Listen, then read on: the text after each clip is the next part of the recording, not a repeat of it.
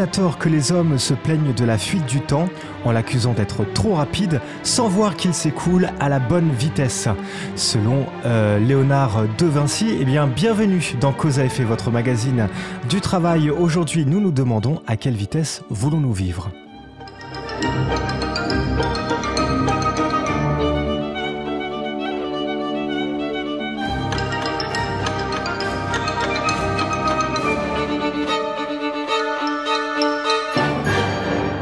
Oui, c'est une bonne question. Ça, à quelle vitesse voulons-nous vivre? Euh, euh, Tenez, euh, prenez ce matin par exemple. Évidemment, Évidemment, j'étais en retard.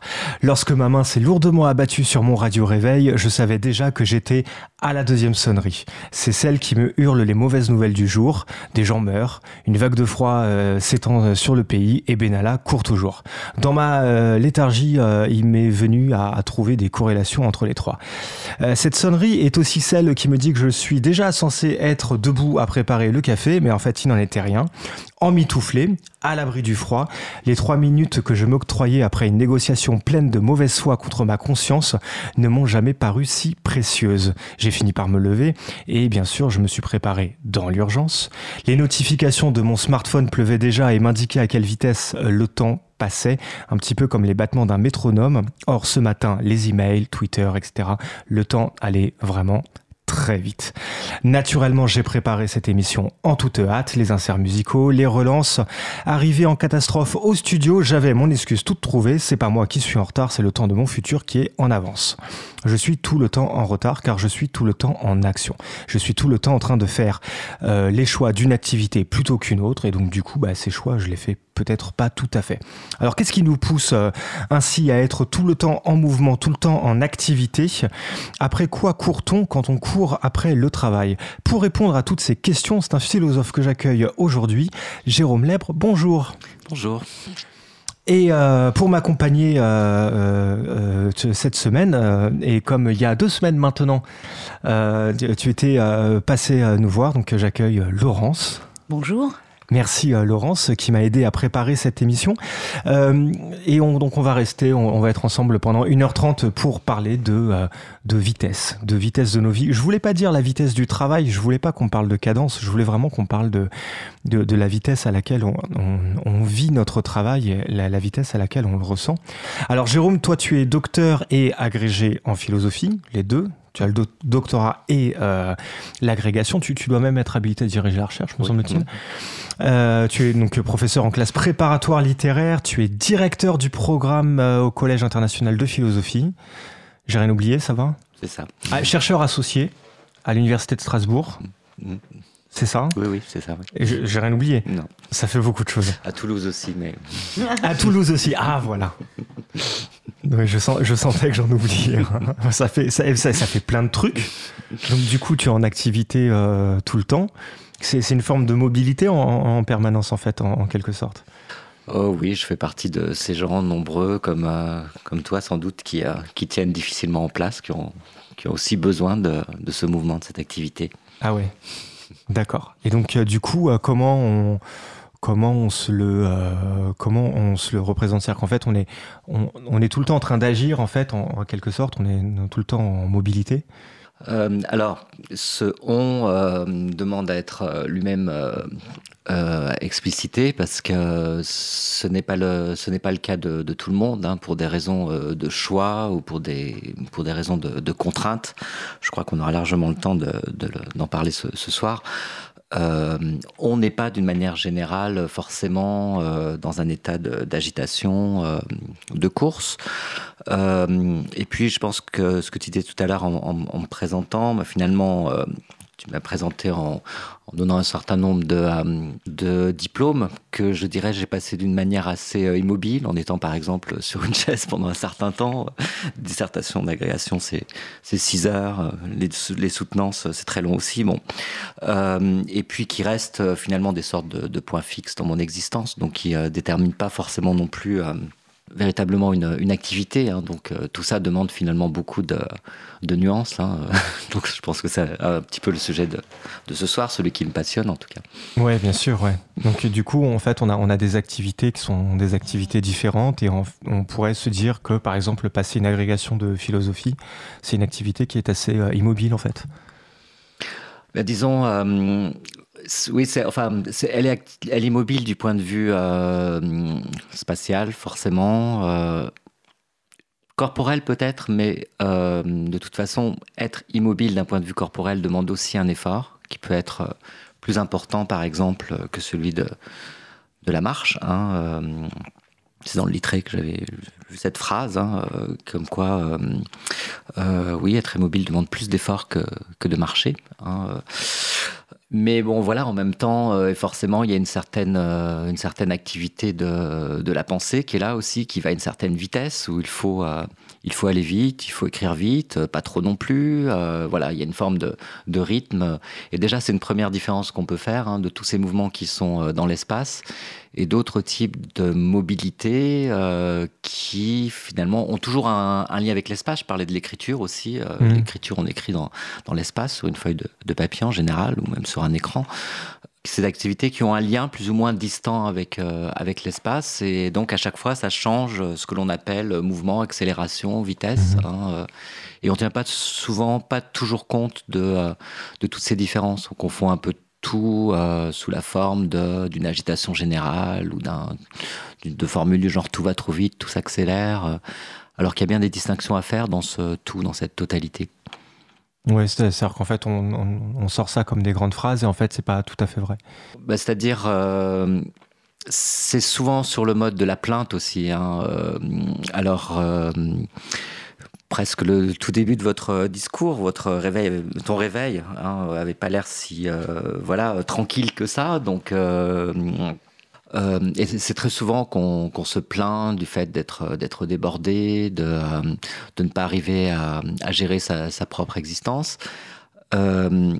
et c'est à partir de là qu'on généralise. On généralise au niveau de sa propre vie en disant tout va mal. Euh, ce qui est le principe même de la plainte. Et puis, euh, tant qu'à faire, et euh, nécessairement au niveau de la vie des autres, c'est-à-dire en se disant que si tout va mal pour moi, aussi, ça doit aller aussi mal pour, pour les autres. Et comme ça, la plainte, en effet, prend une dimension sociale, politique, existentielle, etc. etc. Je dirais le problème là-dedans, il y a celui de la vitesse qui implique donc quantité de, de différences dans, dans sa relation à la fois au, au temps, à l'espace, à la technique, etc. Et il y a le problème du tout, et dans cette question de tout va trop vite, tout s'accélère, euh, la, notion de tout est encore plus problématique que celle d'accélération, qui en soi est un concept de physique euh, euh, qu'on peut déterminer assez exactement. Ouais, et qui et qui du coup est encore une autre affaire, encore autre chose. Mais par contre, on a quand même ce besoin-là. Enfin, là, je, racontais mon, mon, matin. Alors bon, il y a une part de fiction évidemment, Mhm. qui, avait euh, à pour but, on a euh, toujours droit. Oui, voilà, mais qui était, ouais, qui était à titre euh, illustratif, mais j'avais envie de décrire, et puis quelque part, c'est pas complètement faux non plus, ça m'arrive souvent. Euh, euh, d'être un petit peu comme ça. D'ailleurs, on n'est pas en la vague de froid est finie, donc on peut entendre aussi que mon introduction a été écrite il y a quelques jours. Donc euh, il y, a, y, a un côté un peu paradoxal comme ça. Mais enfin voilà, je voulais décrire surtout ce, ce, besoin d'être tout le temps en action, tout le temps en mouvement, parce que je trouvais que comme, comme point de départ, c'était assez intéressant. Et en fait, on a en nous comme ça, ça ce, ce, besoin de euh, euh, d'être dans l'activité, d'être en train d'accomplir et de faire quelque chose. Et, euh, et ça, du coup, ça donne une sensation de vitesse euh, qui, est, qui est évidente. Quoi. La sensation que tout s'accélère, c'est peut-être qu'il y a une, une l'impression qu'il y a plusieurs vies qui, qui viennent comme ça se, se, rajouter, se greffer sur nous euh, et qu'il faut gérer en permanence. Oui, sachant que le, le, pire, ce serait comme au début de la métamorphose de Kafka, de se réveiller un, matin et justement de se rendre compte qu'on peut pas se lever. Ouais. et, euh, et donc je trouve que la question de cette émission est bien choisie. À, quelle vitesse euh, voulons-nous euh, euh, voulons-nous vivre? Parce que finalement, en effet, être précipité dès le matin, être en retard, ce n'est pas agréable. Ça ne serait pas non plus d'être alors immobilisé ou même d'être d'être ralenti dans dans ce que l'on a l'intention de faire. Mais ça, c'est insupportable. Voilà, c'est insupportable. C'est rien que d'y penser comme ça. Ça, ça me paraît. alors arrêter. Déjà, ça c'est un, calvaire parce que ça veut dire que les, les choses n'avancent pas, n'évoluent pas, ne progressent pas. Euh, et ralenti, c'est peut-être pire encore. dans, dans, le monde du travail, on parle de travail empêché notamment. C'est-à-dire qu'en fait, on, a le, ce, que, ce que Yves Clos démontre notamment dans le bouquin Travail à cœur, c'est que la, souffrance au travail ne n'est pas tellement des contraintes que l'on s'inflige dans le travail, mais plutôt de la contradiction que l'on trouve dans les objectifs. Mm. Tu vois ce que je veux dire Oui. Je vais prendre un exemple très concret pour que ce soit clair pour tout le monde. Donc l'usine BN qui, qui, a un mouvement social. Euh, donc c'est dans un, des chapitres de ce bouquin Travail à cœur. Euh, et donc du coup, entre autres négociations, il y a euh, celle du temps de travail des ouvrières, parce que c'est beaucoup de femmes en l'occurrence. Donc les usines BN, c'est les, donc les biscuits, hein, euh, euh, qui est réduit. Et donc elles travaillent dans des conditions beaucoup plus agréables. Par contre, la contrepartie, c'est de faire des, des gâteaux de moins bonne qualité. Et donc du coup, elles sont beaucoup moins précises dans leur manière de, de, euh, de, trier les gâteaux.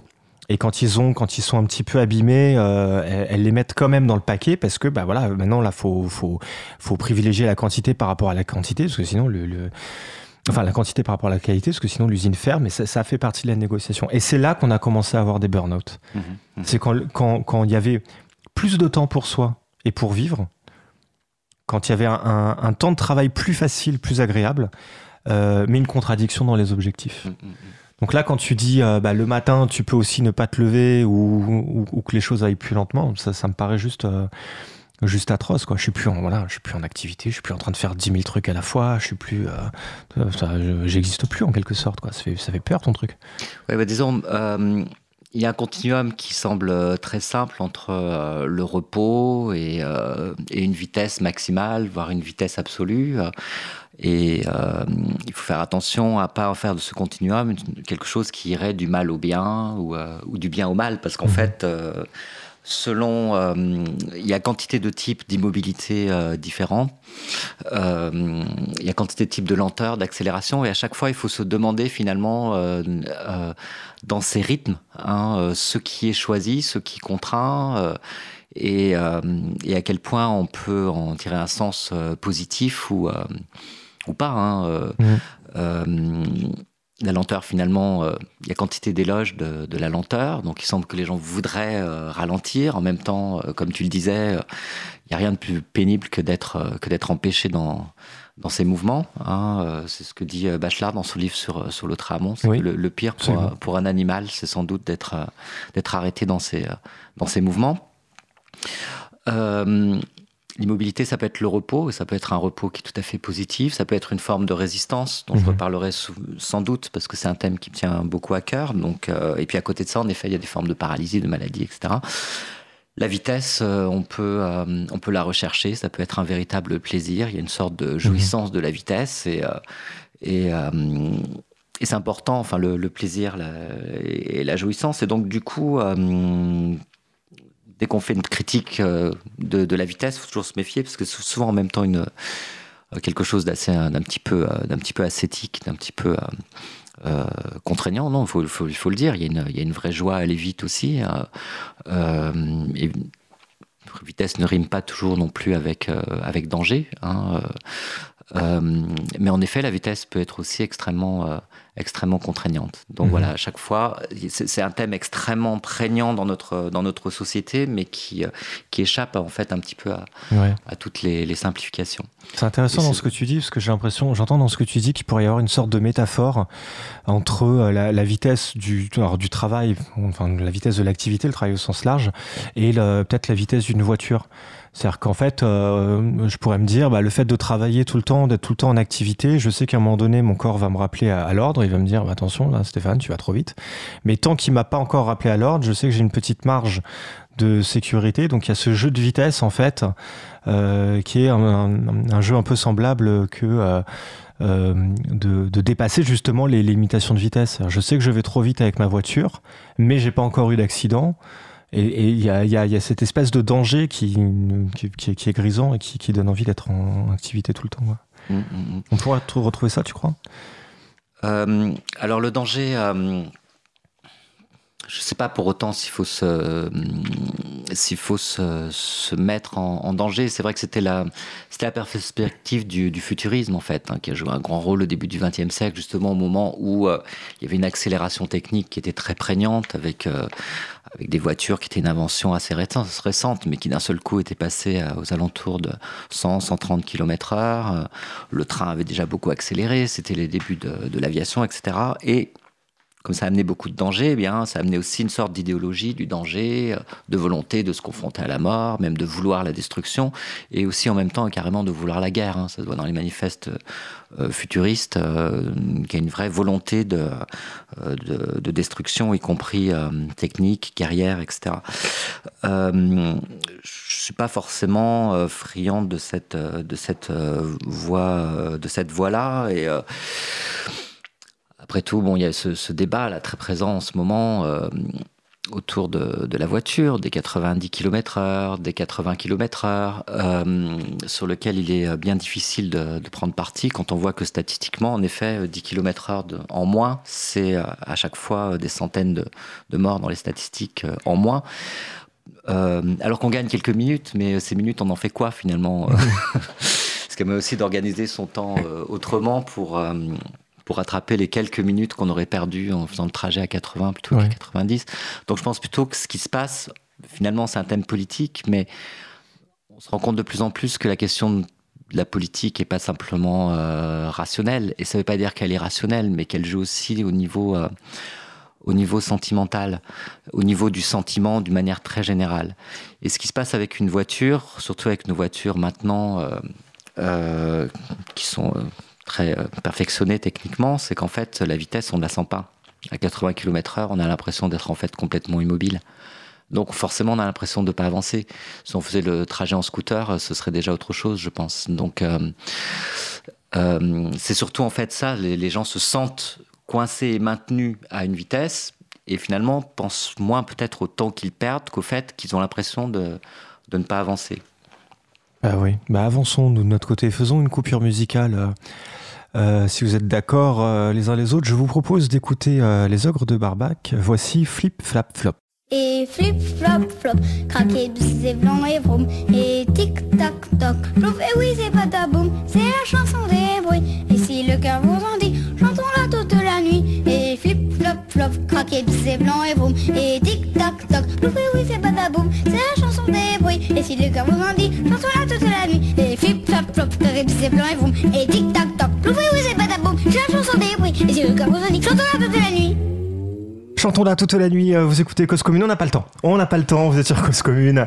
Euh, donc euh, le dimanche, comme chaque dimanche à 15h pour écouter Cause à effet. Et puis voilà, j'avais envie de, de, passer une, chanson qui va vite, qui va vite et qui passe vite. Mhm. Euh, parce que euh, fait on est toujours dans des, standards musicaux euh, qui, qui, nous imposent 2 minutes 30 de, musique exactement. Et puis bah en fait on est toujours plus ou moins sur les mêmes tempos ça va entre 90 et 140 et puis là non là on fait ce qu'on veut. Là ça va très vite ça accélère pendant la chanson. On, perd un peu ce, ce, cette maîtrise de, de, notre capacité à accélérer à ralentir. C'est un truc qui nous dépasse ça ou je pense pas qu'on l'ait perdu d'une manière, euh, d'une manière générale. Et d'ailleurs, tu as bien raison de prendre la liberté de passer plutôt une, une, euh, une, résistance peut-être. Ben voilà, c'est une forme de, c'est une forme de, euh, de résistance. Bon, ce qui est sûr, c'est que le, évidemment, la, la, la, la, contrainte du point de vue de l'horloge nous, nous, nous, rapproche de, du travail, du travail dans, dans sa forme organisée, voire euh, enfin collective, euh, voire scientifique, puisque euh, les modes très stricts de travail chronométré, en fait, il y a eu cette, cette idée, cette rumeur comme quoi il diminuait. en fait, il n'a jamais diminué, il a plutôt il a plutôt augmenté, il a augmenté en plus. Quand tu parles de travail scientifique, enfin, tu parles de l'approche euh, de Taylor je, je, parle du Taylorisme, du travail à la chaîne et de ces, de variantes jusqu'à aujourd'hui, parce qu'en fait, euh, euh, ce, le travail à la chaîne existe toujours et il a augmenté et les chaînes ont accéléré. donc, c'est pas du tout un phénomène, mhm. c'est pas du tout un phénomène dépassé. Mais c'est pas scientifique au sens de la science, en tout cas. non, non, je pensais au Taylorisme. Au Taylorisme Et et en fait, même la, réduction du temps de travail, qui a été considérable, hein, puisque notre temps de travail s'est divisé par plus de, deux en, un siècle, hein, a provoqué aussi une intensification de, du temps travaillé. Hein, histoire de, récupérer du point de vue de, de la productivité. Donc là, en effet, euh, là, et par définition, on ne choisit absolument pas, on choisit absolument pas son rythme.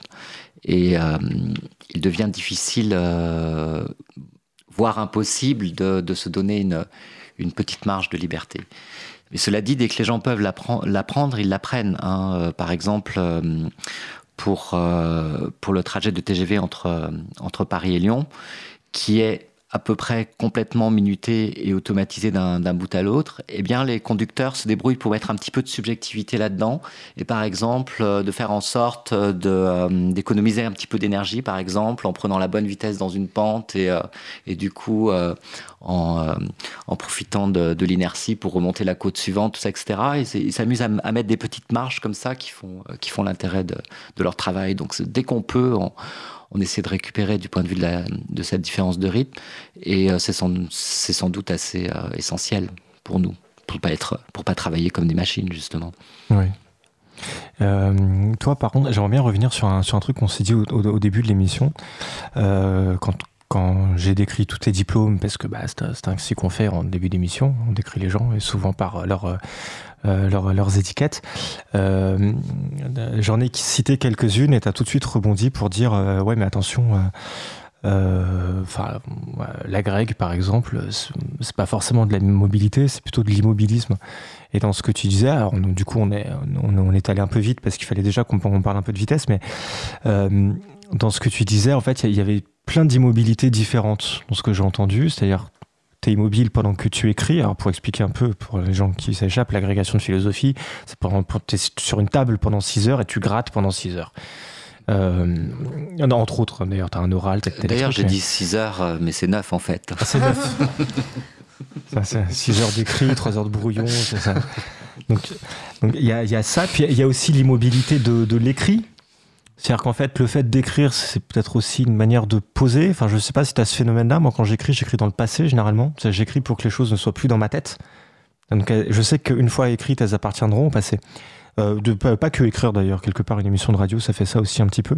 Mais on le fige dans le temps. Et comme on le fige dans le temps, bah, du coup, ça, va se retrouver dans le passé. Donc, ça, c'est une forme d'immobilité aussi, quelque part. Mmh. C'est ce que je veux dire par là, c'est que ton agrégation, en fait, tu la transportes pas avec toi. Enfin, tu as, fait ton agrég. Euh, tu as, eu une thématique. Euh, qui est en plus, euh, enfin, cette année-là, tu es tombé sur un sujet. Enfin, chaque année, les, sujets sont, sont, déterminés. Euh, donc cette année-là, tu es tombé sur un sujet, mais c'est pas forcément le sujet qui t'anime tous les jours. Donc voilà, c'est passé quoi. La grecque est passée. Mhm. Donc il y, y, a une J'en suis à quoi? Triple immobilité maintenant. elle, est figée dans le temps, elle reste dans ton passé puisqu'elle reste dans ton histoire et, elle, est, figée au moment où tu l'écris puisque euh, il faut être immobile. Mhm. il y a des temps comme ça d'immobilité qui sont, qui sont en fait qui sont pleins d'immobilités différentes qu'on peut solliciter dans son activité en fait. Oui, oui, euh, exactement. Alors. Euh, l'écriture est un très bon exemple et je dirais c'est même bien plus qu'un qu'un exemple, hein, parce qu'il y a une articulation qui est très forte et euh, pour tout le monde, bien en dehors de la philosophie, euh, mais la philosophie est son propre dehors aussi, hein, entre, euh, entre la pensée, parce qu'on pense tous, la parole, qui semble être son expression la plus immédiate, et puis, l'écriture. Et ce qu'apporte l'écriture, justement, c'est cette, cette fixation, cette fixation qui qui est pas simplement tourné vers euh, vers le passé, hein, parce que justement, euh, quand j'écris, justement, ça va, c'est ce que j'écris est aussi ce qui va se conserver dans l'avenir. C'est pour ça que j'écris. Hein. Donc, euh, le mouvement se fait autant vers vers cet avenir que vers que vers ce passé. Mm-hmm. J'écris pas en pensant que mon écriture sera sera simplement conservée, mais que d'autres plus tard, justement, la, la, liront. Donc, je, je, je, regarde vers vers l'avenir. Et l'écriture semble quelque chose euh, d'inerte. Euh, déjà, elle ne l'est pas, puisqu'il y a évidemment un mouvement du texte. Euh, il y a, on peut écrire un texte qui sera, qui exprimera, qui exprimera la vitesse. Il y a des moyens stylistiques pour ça. donc il y a énormément de mouvements dans un texte. Et puis, l'écriture elle-même exige une position corporelle hein, qui, est, qui est précise et, et tu connais, je suppose, ce, texte de, Montaigne, hein, où il dit qu'il ne, peut, qu'il ne peut penser qu'en, mhm. marchant. Mais je ne pense pas qu'il ait écrit les essais en marchant. Euh, parce que personne ne peut véritablement écrire en marchant. Euh, c'est, euh, pratiquement, même les SMS, c'est, compliqué. Bon, donc, donc ces moments de statique, ils sont souvent niés. D'ailleurs, dans ce texte de Montaigne, ce, ce, moment de l'écriture, qui nous est conservé justement parce qu'il l'a écrit, eh bien, il est nié. L'écriture et l'immobilisation sont niées, alors que c'est, elles sont une sorte de médiation indispensable. C'est elles qui nous conservent le texte de, de Montaigne. Il se concentre euh, dans, sur ce moment où il est dans, dans une pensée euh, contemplative, euh, euh, un peu, enfin, il y a un regard sur la marche un peu méditatif. Mhm. Euh, quelque part et il, il abandonne euh, la, la, la, la, capacité du, du, texte à justement structurer et, et figer ce, ce moment qui a, qui a été ce, ce moment de méditation pour lui. Oui, oui, oui. Mais s'il avait fait que méditer, euh, on n'aurait pas beaucoup de souvenirs de, de Montaigne, peut-être comme maire de Bordeaux, mais pas comme, oui, pas comme, pas comme penseur. Et, euh, et, on voit dans sa manière même d'écrire et dans sa manière d'utiliser en permanence mm. des, des, citations que justement pour lui, le, la voie finalement de l'inventivité, elle, est, elle, passe par la, elle passe par la lecture et par l'écriture euh, bien autant que par, euh, que par la marche. Hein. Et euh, c'est ce qui, euh, ce qui m'intéresse aussi dans cette histoire du mouvement, c'est que très souvent on se dit bon, ben voilà, tel, tel penseur, tel auteur, ah là, c'est vraiment, c'est vraiment un penseur dynamique du mouvement, etc., etc. Et puis quand on le lit de près, on s'aperçoit que l'immobilité vient jouer un rôle essentiel. Ce qui m'a beaucoup intéressé, par exemple, pour les, pour les écrits de voyage parce que dans tous les dans tous les récits de voyage, en fait, euh, c'est pas au moment où les gens voyagent qu'ils euh, écrivent leurs récits. C'est euh, dans les moments de pause et d'arrêt. Et on s'aperçoit que finalement, ils écrivent aussi bien plus sur ces moments de pause que sur les moments du, du trajet proprement dit. Donc, alors qu'on pourrait croire que c'est euh, par définition un récit de voyage, c'est un récit de mouvement, euh, ce sont souvent des, des, récits qui donnent une grande importance au moment de au moment d'immobilité. Pour continuer à être en mouvement, peut-être? C'est une hypothèse que je lance comme ça. Mais oui, pour, un peu au pif, mais... pour continuer, euh, de toute façon, euh, on ne peut pas être en mouvement en permanence, donc forcément, il y a les étapes, les moments où on se repose, il y a les, euh, il y a les stations. Hein, et ce terme de, de station, il est, il est, enfin moi je l'aime beaucoup parce que on peut parler de station debout et c'est donc cet effort qu'a fait l'humain finalement. Hein, qui, je ne sais pas s'il a eu raison de le faire, mais en tout cas il l'a fait. Et ça le distingue des autres des autres animaux. Euh, ça peut être la station au sens de l'étape. Ça peut prendre un sens euh, mystique, puisque euh, dans toutes les religions, mais si je prends l'exemple du, christianisme, on parle des stations du chemin de croix, c'est le moment où le Christ s'est arrêté dans son, dans son chemin. Alors il s'est arrêté de manière très concrète, en effet. Euh, il a arrêté de marcher, mais euh, ça a un sens mystique aussi d'étape de, d'étape hein, vers vers euh, la voie, la vérité, etc., hein, qu'on retrouve aussi dans, dans, le, dans le soufisme. Euh, c'est une, suite de stations qui mènent, euh, qui mènent à, à, Dieu ou à la vérité. Hein. Et puis aussi bien, euh, ces étapes, on les connaît. Hein, dès qu'on dès qu'on prend le métro, bah, il y a des stations aussi. Donc euh, il y a aussi le côté euh, technique. La station station en anglais serait la gare. Donc c'est aussi le côté architectural. Voilà, tout mmh. ça se rejoint. C'est la station. C'est la station. Enfin, quand, quand, on reste statique, quand on stationne, on, -hmm. veut dire par là qu'on s'arrête. Donc la station, c'est l'endroit où. c'est voilà, étymologiquement, ça, ça, veut dire ce que ça veut dire. Quoi. Ah oui. Laurence. Oui, du coup, euh, en, t'écoutant, je me dis, mais est-ce que euh, on n'est pas plus immobile qu'on ne le pense, en fait, y compris euh, aujourd'hui, dans notre époque où on, dit toujours que voilà tout va trop vite, que on est toujours pris dans le mouvement. Mais est-ce que finalement on, on mésestime ou on ignore ces moments d'immobilité où on veut pas les voir, où on ne veut pas les valoriser, y compris comme par rapport à l'exemple que tu donnais de Montaigne. Mmh.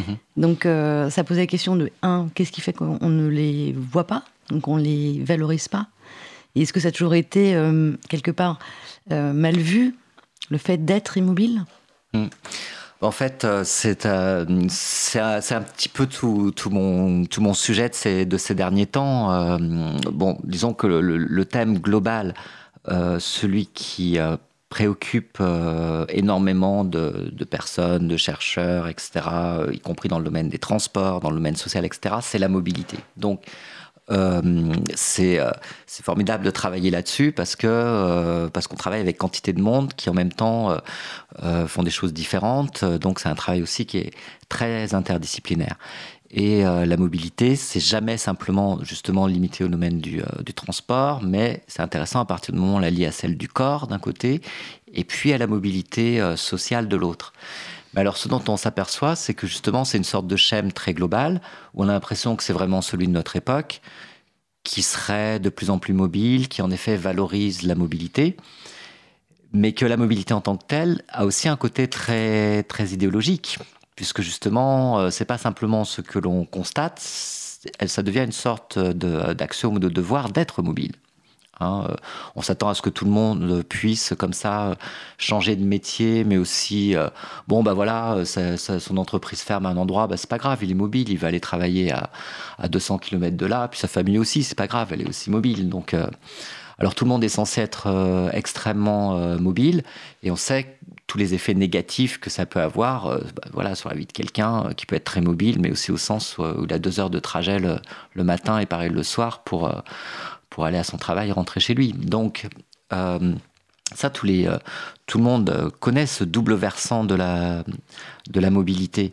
moi, travaillant sur les rythmes et tout ça, je me suis dit, bah, au bout du compte, qu'est-ce qu'on voudrait? Qu'est-ce qu'on voudrait? Parce que on parle beaucoup de, on parle beaucoup de ralentir, mais on le disait au début de, notre discussion, euh, le ralentissement n'est pas forcément quelque chose que l'on veut et qui est, euh, et qui est agréable. moi, je me suis demandé ce que ça donnerait finalement d'étudier à la fois la situation inverse et l'injonction inverse qui serait rester immobile. Et euh, j'ai été surpris moi-même en fait de voir à quel point cette, cette position était présente, hein, euh, euh, tant du point de vue de, l'injonction, du euh, tiens-toi tranquille qu'on adresse aux enfants, qui ensuite fait notre, notre capacité, en effet, à, nous tenir tranquilles quand on est adulte. Hein, ça, c'est le côté disciplinaire de la chose. Le fait que l'immobilité soit la sanction choisie dans les états de droit, puisque finalement, on considère que la prison est une peine qui, selon sa durée, peut euh, finalement se, moduler par rapport à, à tous les crimes et délits possibles et imaginables. Comme dirait Valérie Giscard d'Estaing, notamment euh, dans, ton livre, tu, prends tout de suite une citation de Valérie Giscard d'Estaing qui dit, alors pardon, je dis de tête, mais en gros, euh, la prison, c'est la privation de la, mobilité et rien d'autre. Voilà. Ben, en fait, je l'ai inscrit, j'aime beaucoup raisonner sur des temps qui, sont, qui sont très longs. Et je l'ai inscrit dans tout, un, dans tout un mouvement, dans toute une histoire de la prison euh, et si je prends son, son, grand moment pour nous, son moment fondateur pour, euh, pour nous, qui est celui de la, de la prison romaine, hein, ce moment où euh, bon, voilà, la prison romaine, puis en même temps il y avait les chrétiens qui se sont retrouvés en prison, puis il y a eu les prisons chrétiennes, etc. etc. Et en fait, dans toute la romantique, il y avait ce, débat philosophique, juridique, etc., du fait que euh, euh, est-ce que l'on prend la prison comme, comme peine générale? Et surtout, une fois qu'on l'a prise, comment on fait pour faire que ce soit qu'une privation d'immobilité? Parce qu'il y avait une tendance très forte à, faire, à ce que la simple peine de prison se transforme en, euh, en mode de torture, et en particulier au niveau même du fonctionnement des prisons. C'est-à-dire que c'était les geôliers qui avaient tendance à, à, augmenter, à augmenter cette, cette peine. Hein, et, euh, et c'est un débat, euh, et en fait, très régulièrement, du haut du pouvoir, hein, du, point, de vue des, Césars eux-mêmes, hein, même régulièrement réformer la, prison en disant maintenant ça suffit, euh, on se débrouille pour que ce soit juste une peine d'immobilisation euh, sans, euh, sans peine supplémentaire. Et donc Valéry Giscard d'Estaing s'inscrivait tout à fait dans ce, dans ce vaste mouvement. Il dit à peu près la même chose que, que Constantin quand il, quand il réforme la, la prison romaine. Et en même temps, c'est impossible. C'est impossible, c'est-à-dire qu'il y a toujours un surcroît de, de, souffrance depuis que les prisons sont là. Mmh c'est jamais simplement une privation de, de, mobilité. Ça s'accompagne toujours d'autres choses. Ça peut être la torture, euh, même au 19e siècle, euh, bon, et je dirais même maintenant, même si ce n'est pas un cas général, il y a des, il y a des cas de, de, violence euh, à l'intérieur des prisons de la part de, du personnel de, de la prison vis-à-vis des prisonniers, mais ça ne fait pas partie des peines que sont censés subir ces, ces prisonniers. il y a des privations de nourriture, de, la, en général il fait très froid dans les prisons, il y a le bruit, il y a... Euh, il y a la privation sexuelle qui est inscrite nulle part euh, dans le, dans le droit, hein, mais mhm. qui est euh, une réalité disciplinaire de, de la prison. Et l'intimité en règle générale, quand on dort à quatre. Voilà, donc il n'y a pas un moment où, voilà, où en fait il y a cette sorte d'idéal, en même temps très étrange, hein, de se dire que ben, finalement la meilleure des peines, c'est l'immobilisation. Et en même temps, cette sorte d'idéal négatif de la, de la sanction parfaite n'a jamais, été, n'a mhm. jamais été atteint. Euh, est-ce que. Allez, je suis un peu en retard, mais on la pose quand même. Euh, est-ce que dans la phrase de, VGE, ce et rien d'autre là, justement, il n'est pas lourd de sens dans, sa, dans, l'oubli qu'il a de, euh, justement, de tout ce que la privation de mobilité porte? C'est-à-dire que quand il dit la, c'est une privation de, de, mobilité et rien d'autre, en fait, il, il, minimise le fait que la, seule privation de mobilité, c'est déjà une, forme de torture en soi. Et tout, tout ce qui a, la privation de mobilité, le, fait de priver de mobilité, ça fait mécaniquement, en fait, priver de toutes sortes de choses où ça va rajouter son lot de souffrance supplémentaire. Et, le fait de dire et rien d'autre, en fait, c'est un oubli de tout ce que la privation de mobilité apporte en, plus de, de ce qu'elle fait seule. Tu vois ce que je veux dire? Mm, Oui, oui. Alors c'est intéressant et, euh, et ça demande des nuances parce qu'en fait, euh, je dirais euh, qu'il a, raison et que c'est pas parce que c'est Giscard d'Estaing, parce que là, en fait, on est dans une sorte de, lignée de, ce que veut être, de ce que veut être le droit, justement, depuis ce droit romain, que cette privation de mouvement, justement, serait la peine qui fait le moins souffrir, parce qu'en soi, il n'y a pas d'atteinte directe à l'intégrité euh, corporelle de celui que, de celui qu'on immobilise. Euh, mais maintenant, ce qu'il y a ce qu'il y a d'incroyable, un, petit peu vertigineux avec cette affaire, c'est que on prive quelqu'un de mouvement. Ça veut dire, euh, ça veut dire quoi? Est-ce que ça veut dire que tu l'empêches de sortir de la prison? Mais dans ce cas-là, il a quand même du mouvement. Il, y a au moins des balades, la possibilité, de, enfin, de balades dans la cour de la prison, des promenades, on appelle ça. euh, mmh. possibilité de jouer au foot euh, ou au basket, etc., etc.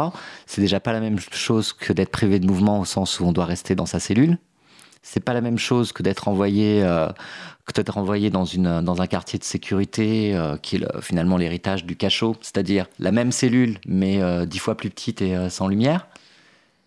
Et puis, si j'accentue encore, on peut accrocher quelqu'un au, au, au, mur avec des chaînes ce qu'on a toujours fait dans toute l'histoire de la prison et jusqu'au euh, mhm. jusqu'au 19e siècle. Donc là, on rajoute la privation du mouvement par rapport au lieu à la privation du mouvement par rapport à son propre corps, puisqu'en mhm. fait, on peut pas bouger par rapport à soi-même. Voilà, et ça devient finalement indécidable, c'est-à-dire que cette sorte d'idéal de, de privation de mouvement et rien d'autre, dans l'idée même de priver de mouvement, on peut pas savoir à quelle dose finalement, euh, de quelle dose finalement on parle.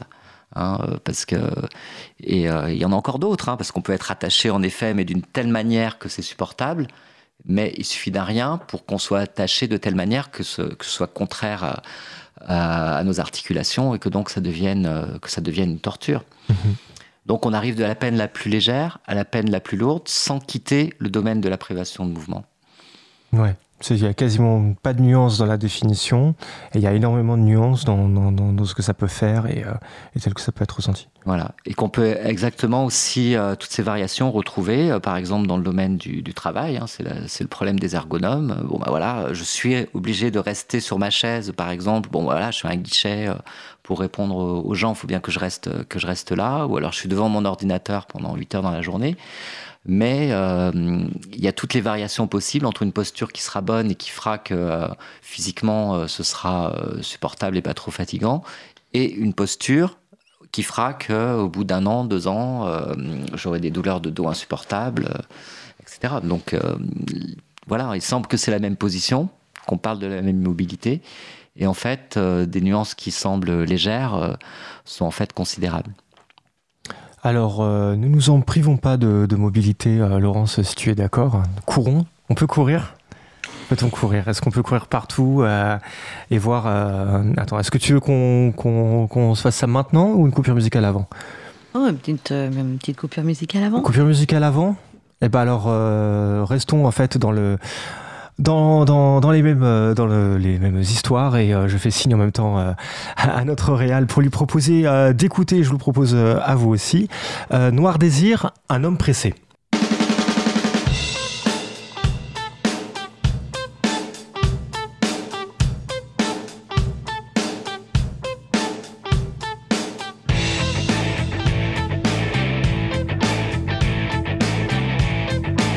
Cause commune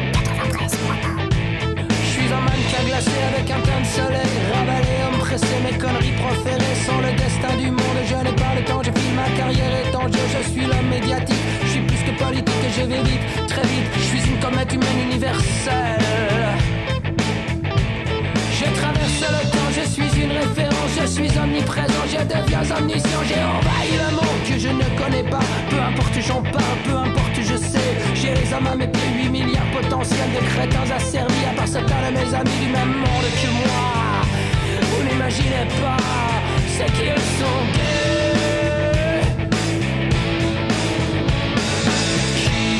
Qui veut de moi?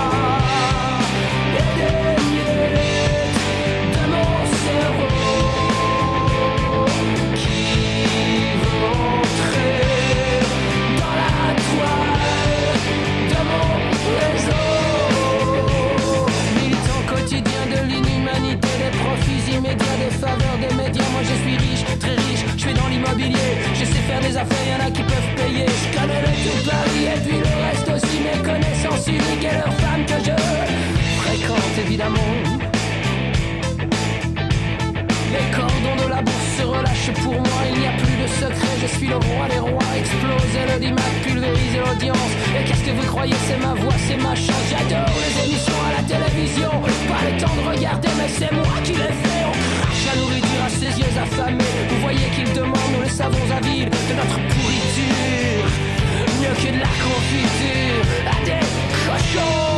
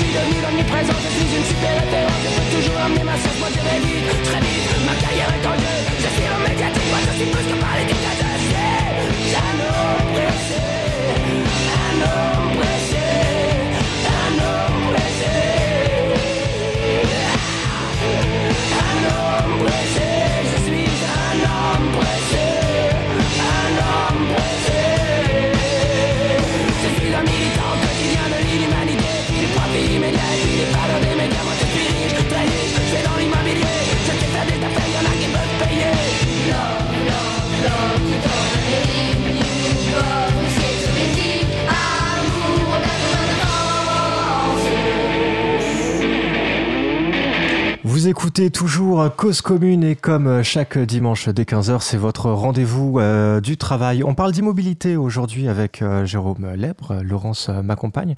Et donc du coup, Laurence, on, avait envie tous les deux que nous, illustrions nos, propos avec un, un, texte de Raymond DeVos. Donc du coup, je propose qu'on t'écoute tout de suite, Laurence. Voici Où court-il?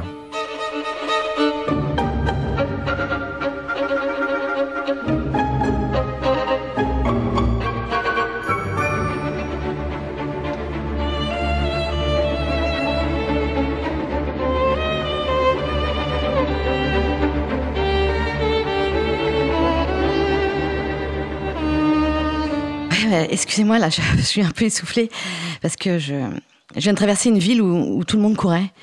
Alors, je peux pas vous dire laquelle, hein, parce que je l'ai traversée en, courant. Mais lorsque j'y suis entrée, euh, je marchais normalement. Et j'ai vu là que tout le monde courait. Et je, je, me suis mise à courir, comme tout le monde, en fait, sans raison. Et alors, à un moment, je, je courais euh, au coude à coude avec un monsieur. Et je lui dis, mais dites-moi, pourquoi tous ces gens-là courent-ils comme des fous? Il me dit, parce qu'ils le sont. Il me dit, vous êtes dans une ville de fous ici. Il me dit, vous n'êtes pas au courant? Alors je lui dis, si, si, si, des bruits ont couru. Mais il me dit, bah, ils courent toujours. Alors je lui dis, mais qu'est-ce qui fait courir tous ces fous? Il me dit, tout, tout. Il y en a qui courent au plus pressé. Il y a celui qui court pour la gloire. Celui qui court à sa perte. Alors je lui dis, mais, mais pourquoi court-il si vite? Et il me dit, pour gagner du temps. Comme le temps, c'est de l'argent, plus il court vite, plus, en, plus il en, en, gagne. Alors je lui dis, mais, mais où courent-ils Il me dit, à la banque, le temps d'y poser leur argent qu'ils ont gagné sur un compte courant, et ils repartent toujours en courant, en gagner d'autres. Alors je lui dis, mais et le reste du temps? Il me dit, ils, ils courent faire leurs courses au marché. je lui dis, mais, mais pourquoi font-ils leurs courses en courant? Il me dit, je vous l'ai dit, parce qu'ils sont fous. Je lui dis, mais ils pourraient aussi bien faire leur marché en marchant, tout en restant fous. Mais il me dit, mais on voit bien que vous ne les connaissez pas. D'abord, le fou n'aime pas la marche. Je lui dis, bah pourquoi? Mais il me dit, bah parce qu'il la rate. Je lui dis, mais pourtant, là, j'en vois un qui marche là. Il me dit, eh oui, c'est un contestataire. Il en avait assez de toujours courir comme un fou. Alors, il a organisé une marche de protestation. Je lui dis, bah dis donc, il n'a pas l'air d'être très suivi. Il me dit, si, si, mais comme tous ceux qui le suivent courent, mais il est dépassé. Je lui dis, mais et vous, peut-on savoir ce que vous faites dans cette ville? Il me dit, oui, moi, j'expédie les affaires courantes. Parce qu'il me dit, même ici, les affaires ne marchent pas. Je lui dis, mais là, vous courez où, là? Il me dit, bah, je cours à la banque. Je lui dis, ah, pour y déposer votre argent. Il me dit, ah non, pour le retirer. Moi, je ne suis pas fou. Je dis, mais, mais si vous n'êtes pas fou, pourquoi restez-vous dans une ville où tout le monde l'est? Il me dit, parce que j'y gagne un argent fou, c'est moi le banquier.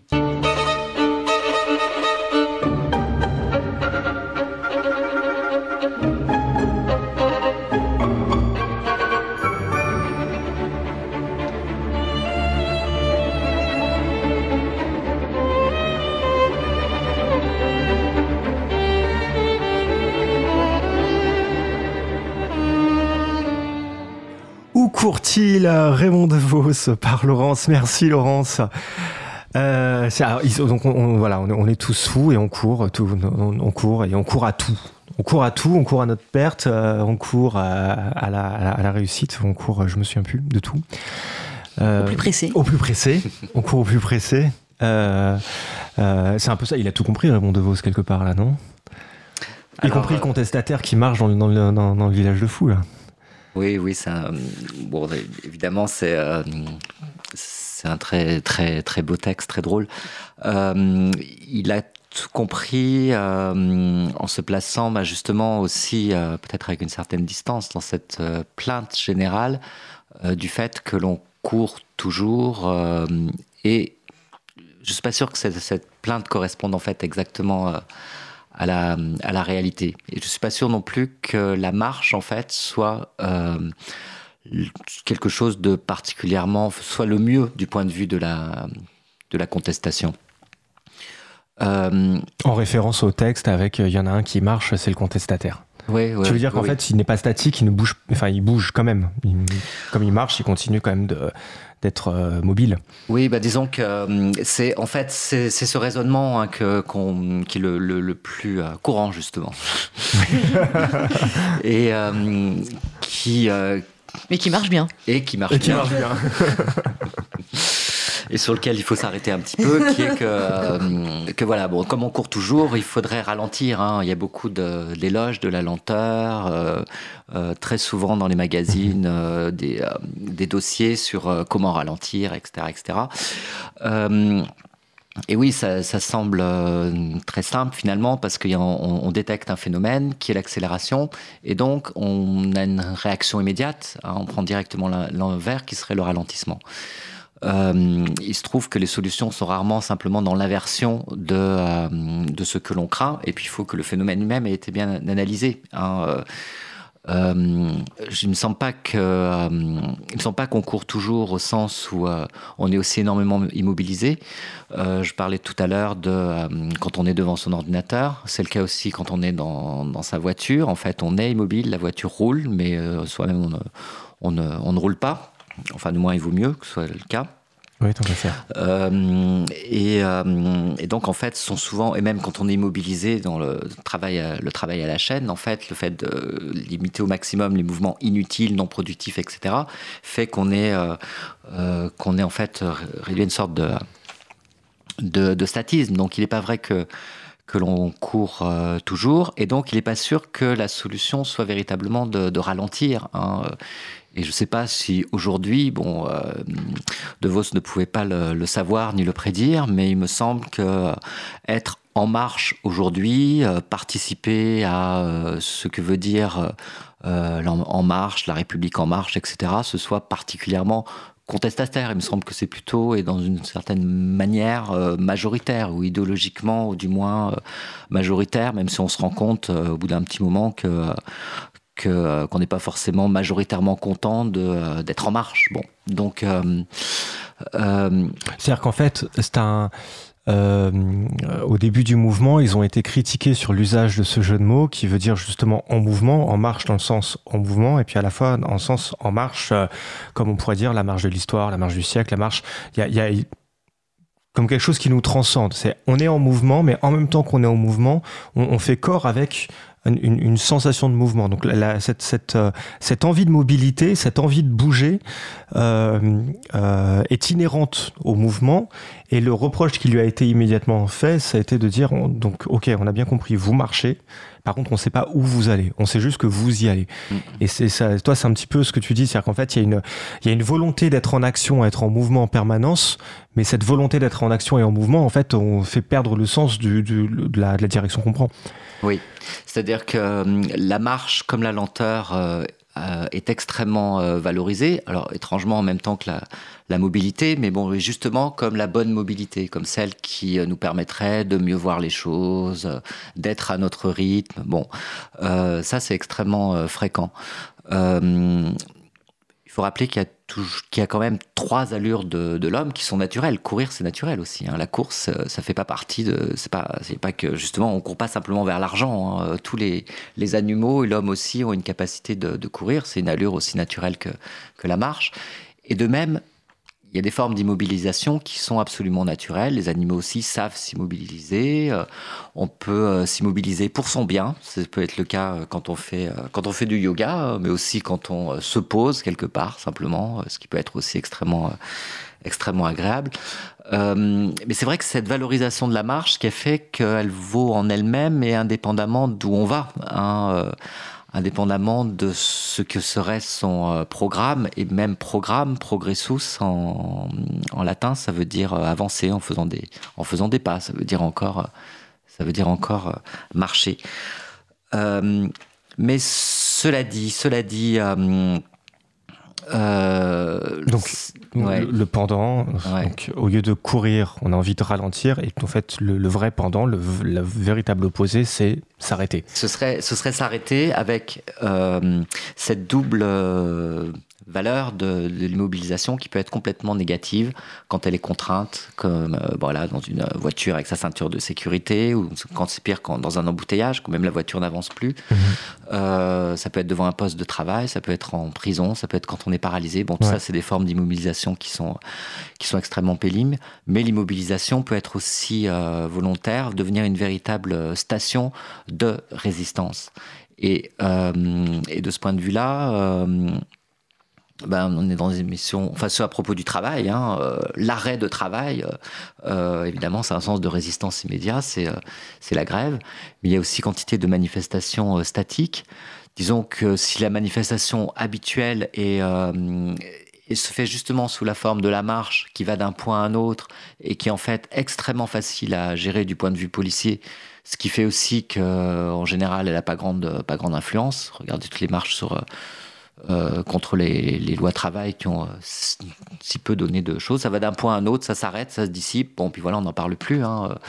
Les formes d'immobilisation statique, d'occupation des lieux ou des places ou des ronds-points, euh, de, euh, de la résistance euh, dite passive, mais c'est pas le bon mot, statique, faudrait dire, de, de, Gandhi, ou qui a été reprise ensuite par, par Martin Luther King, jusqu'à Occupy Wall Street, jusqu'à Nuit debout, jusqu'au rond-point des, des Gilets jaunes, on s'aperçoit que finalement, la manifestation statique est plus efficace aussi parce qu'elle est bien plus imprévisible on sait pas, on voit à peu près quand elle commence, on est toujours un petit peu surpris, mais on ne sait pas du tout quand elle va finir, puisqu'on peut rester euh, statique un temps infini, tandis que quand on fait une manifestation, forcément, on va aller d'un point de départ à un point de, mhm. à un point d'arrivée, et donc on sait exactement à quelle heure ça va se terminer.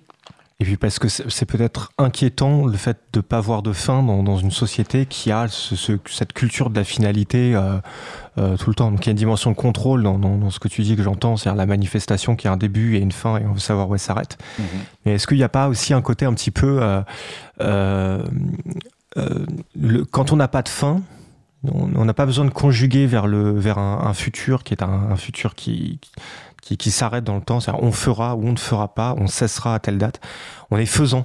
On est ou on, est potentiellement allant, dans ce cas-là, on, a cette idée de, de, déplacement à l'infini, ou alors on est faisant, on est s'arrêtant, et en utilisant comme ça le participe présent, on a l'impression d'être dans un état, et de, baigner dans un état dans, lequel on, met les gens, et qui du coup provoque en fait cette situation inconfortable de dire, ah mais nuit debout, du coup ils sont assaillants.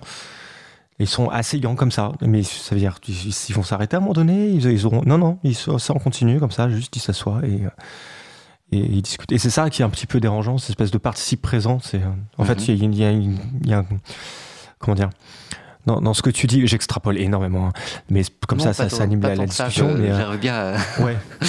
ah, si, ouais, c'est, euh, en fait, c'est la question des, de la valeur qu'on donne aux objectifs mais aussi à ce qu'est un objectif euh, en général. Parce que, euh, euh, bon, finalement, quand on marche, quand on court, etc., il semble en effet qu'on, il semble en effet qu'on va quelque part. Hein. et donc, il y a une sorte de, de prévalence de, l'objectif qui est pas toujours si évidente, comme on l'a vu avec, avec ce, discours de, de, De Vos, qui n'est pas évidente non plus pour, pour le mouvement En Marche, hein, parce que il y a d'un côté euh, euh, ce qui a été, ça c'est né d'une sorte d'absence de programme en quelque sorte. On a attendu le programme d'En Marche pendant euh, mhm. pendant très très longtemps. Mais quelque part ça, ça se rejoint non? Ils sont marchands, c'est-à-dire qu'en fait ils revendiquent être constamment dans, dans, dans, le, dans, le, dans le mouvement. Sans forcément nécessairement préciser lequel. Donc il y, y, a une analogie avec ceux qui sont tout le temps assaillants, comme Nuit debout et qui en fait revendique ce, au contraire se poser pour pour réfléchir. enfin, dans les deux cas, tu n'as pas de, début et de fin. Quoi. Pour moi, il y a une différence assez nette, c'est-à-dire que d'un côté, euh, il y a une forme euh, d'ambiguïté, une grande valorisation des objectifs qu'on peut trouver maintenant dans, dans, le mouvement En Marche, qui est dans la lignée de, finalement euh, d'une sorte de, de, gestion de la politique, qui est aussi sur le modèle de la gestion de la gestion des entreprises. C'est-à-dire, on se fixe des objectifs, on va les réaliser, on ne, on ne, aussi, on, on, ne modifiera pas, on ne changera pas le trajet qui nous mène vers nos, vers nos objectifs. Discours qui est d'autant plus euh, surprenant que justement ces objectifs, quand il s'agissait d'entrer en campagne, Macron n'arrivait pas, enfin du moins après un temps fou, à les formuler. Et alors maintenant, d'un seul coup, ils sont impossibles à, changer. Donc là, il y a une forme d'ambiguïté, d'ambivalence, je dirais, d'incohérence. Mhm. Alors que rester immobile, justement, c'est trancher vis-à-vis de ça. C'est-à-dire que c'est sûr que tant que l'on est immobile, statique, cette, euh, cette station-là est aussi une manière directe de se dresser contre les objectifs. De se dire, euh, avant de, se donner de nouveaux objectifs, réfléchissons ensemble et voyons en fait d'une manière euh, profonde, c'est un mot qu'utilise beaucoup, beaucoup Macron, donc je me permets d'utiliser aussi, d'une manière profonde, ce que nous voulons justement. Hein. et prenons le temps, justement, arrêtons-nous le temps de le savoir. Mhm. Et c'est euh, et c'est une critique générale de ce qu'est un programme politique, hein, euh, le fait de simplement se dire, bah voilà, on discute. Alors évidemment, ça aussi, ça a été beaucoup critiqué par, euh, par quand les gens, y compris les, les politiques, les gens, bah voilà, ils font rien d'autre que discuter. euh, où est-ce que ça va mener euh, Pour Nuit debout, pour les discussions sur les ronds-points et tout ça. Mais ce dont on s'est aperçu aussi les deux fois, c'est à quel point les gens en avaient besoin. Parce que pourquoi ça dure comme ça? Pourquoi Nuit debout a duré? Pourquoi euh, ça dure sur les ronds-points? Parce que les gens se découvrent, se sont ménagés à la fois un espace et un temps, et je dirais d'abord un espace qui lui-même a dégagé un temps de discussion. Et il se trouve que s'ils se sont dégagés, c'est qu'ils ne l'avaient pas. Et justement, euh, ils sont euh, vraiment heureux de le trouver. Mhm. Donc euh, ça, ce n'est pas rien, voire... et c'est... C'est lié, enfin chez, chez Gandhi par exemple, c'est très net que c'est lié à une, à une pensée in- indienne qui est directement contraire à la notion même d'objectif, qui est une notion très, très occidentale et qui euh, demande beaucoup à être révisée, critiquée, euh, contrôlée. Ouais. Ouais, et, surtout que cette, cette idée d'objectif, elle est, elle est vraiment associée à l'idée de- d'agir et Mhm. de faire. Mhm. Donc là, dans ce que tu dis, quelque part, c'est euh, dans cette immobilité, c'est pas rien, c'est pas perdre son temps, c'est faire aussi en fait. C'est faire, Exactement. être, exister, euh. Voilà, il y a, il y a ces, euh, ces, euh, mots chinois, indiens qu'on n'arrive pas à traduire, tout ça, etc., et qu'on essaie de rendre par non-action. Hein, parce que finalement, c'est euh, une sorte de, de but que l'on trouve, euh, que trouve dans le bouddhisme, qui serait la non-action. Mais tous ceux qui le traduisent ainsi disent euh, en même temps, euh, non, c'est pas non-action, c'est pas non plus passivité, hein, comme Gandhi lui-même essayant en anglais, voilà, résistance passive, mais en disant lui-même non, ça, ça, ça, ça va pas, Mhm. ça convient pas, c'est pas ça. hein. Euh, c'est pas parce que c'est pas justement, c'est pas de la passivité, c'est pas non plus le contraire de l'action, c'est une forme de euh, d'effort de, de tenue en fait. C'est se tenir quelque part et y rester. Et dire je suis là, j'y reste et je bougerai pas, c'est une forme de résistance qui est extrêmement forte. C'est celle de l'occupation, c'est celle euh, de cette fameuse photo de l'étudiant devant un char à Tiananmen. C'est euh, c'est à chaque fois que voilà qu'on se trouve là et qu'on dit ben j'y suis et il va falloir tenir compte du fait que j'existe. Alors que si justement on bouge, ça consiste plutôt à dire bon j'y suis mais vous inquiétez pas, je reste pas là longtemps. Une manifestation, tant qu'elle marche, c'est ça parce qu'elle va bloquer un boulevard euh, euh, bien déterminé, mais en revanche à chaque fois qu'elle avance, elle libère toutes les voies transversales. Donc tant que je bouge, j'existe pas longtemps, quoi. Oui, tant que je Ouais. bouge, de toute façon, c'est un principe de, de- aussi de maintien de l'ordre, Mhm. euh, circuler. euh, tant qu'il y a, justement, tant qu'il y a du mouvement, le mouvement est extrêmement facile à, à gérer et je Mhm. dirais à soumettre. L'immobilité est bien plus compliquée à, est bien plus compliquée à maîtriser. Et de ce point de vue-là, c'est une, c'est une démarche de résistance qui peut être bien plus, euh, bien plus efficace. Ouais. Je trouve que dans, dans tout ce qu'on est en train de se dire euh, de- depuis tout à l'heure, il y y a une dimension de réflexivité, en fait, qui est, qui est, qui est très forte. Et euh, je sais pas si tu te souviens, mais tout à l'heure, en antenne, avant qu'on commence l'émission, je t'avais dit, moi, le premier truc qui me vient à l'esprit quand on parle d'immobilité, c'est tout de suite l'ennui de Pascal. Du coup, j'ai profité de la pause musicale tout à l'heure pour choper un, petit paragraphe de sa définition de l'ennui dans les pensées.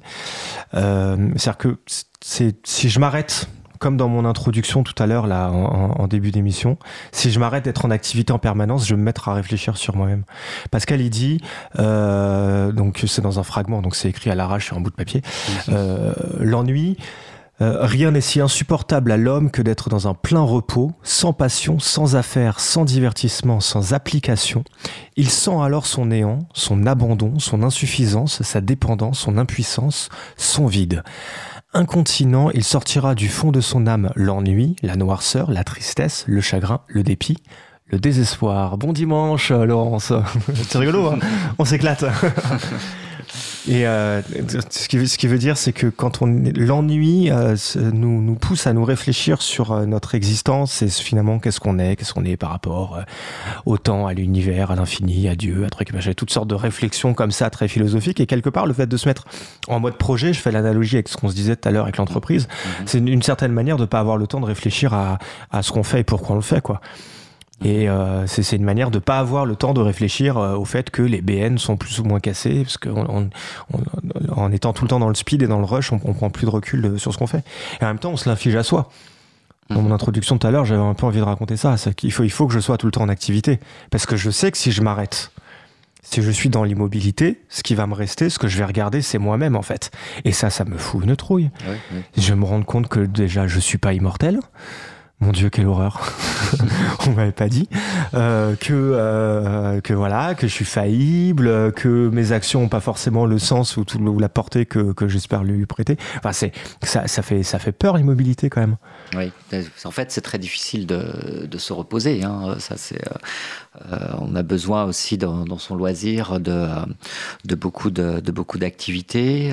souvent, dans ce loisir, finalement, on va utiliser un petit peu les mêmes instruments que pendant la que pendant son travail, le même ordinateur, euh, le, même, le même téléphone portable, la même voiture. Euh. et donc on a tendance euh, finalement aussi à, minuter ses, ses, ses, loisirs, etc. Et bon, donc le plus difficile, ça reste véritablement de, de se reposer.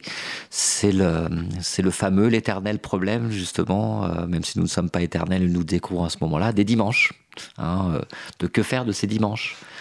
Alors, euh, bon, c'est le jour de Dieu. Alors là, c'était une solution. Hein. C'est vrai que c'était le jour de la méditation, euh, de la prière. Oui, et alors, euh, mais oui, mais tiens, mais, mais ouais, c'est aussi le jour où Dieu fait rien et on ne fait rien parce que lui-même ne fait rien. Oui, voilà. Il était... tu m'y fais penser. Oui, oui, oui, oui c'est le. Voilà, c'est finalement ce que l'on le moment où on pense à Dieu, c'est en effet le moment où, où il a fini d'agir et où, où, il se repose. Hein, et lui, pour le coup, c'est pas l'immobilité de Bouddha, c'est pas d'action, pas d'action. Là, au moins là, c'est clair, quoi. là, ça se traduit directement, quoi. C'est vraiment, il ne fait plus rien, quoi. C'est, enfin, c'est pas. Je, oui, je vrai que, pas d'action de tout à l'heure. Là, on est sur une vraie. Euh, je peux pas dire immobilité, quoi. C'est une. C'est un, un, un, néant, quoi. C'est un néant. Alors, c'est un néant. Euh, je suis pas sûr que ce septième jour soit un néant. C'était justement le repos comme, euh, comme assise de l'être, le moment où les choses sont en place. Hein. Et finalement, c'est le jour, euh, finalement, à chaque fois que Dieu fait quelque chose, il dit que. Et c'était bon. Hein. Et donc, finalement, le, dimanche, c'est le jour où on, peut se dire aussi, euh, euh, voilà, c'est bon, mhm. on peut être satisfait de ce qu'on a fait pendant la semaine. Hein, euh. donc c'est pas le néant, ça. C'est, oui, c'est plus, bah, c'est l'ennui de Pascal en fait. Peut-être plus. Je suis reparti dans une réflexion gestuelle et j'ai eu tort effectivement. Alors, c'est l'ennui si justement on ne sait pas user de ce dimanche. C'est-à-dire si mhm. on est dans ce, ce, que, ce, que, ce que Pascal appelle le divertissement, c'est-à-dire justement dans cette incapacité à se poser. Hein, ou quand il dit aussi euh, la plus grande misère de l'homme est de ne pas savoir rester immobile dans, euh, dans sa chambre. Hein, euh, évidemment, on a on n'a plus ce soutien qu'offrait. Alors, globalement, il y a des gens qui vont à l'église, hein, mais disons, d'un point de vue social, etc., quand on pense dimanche, on pense plus forcément méditation.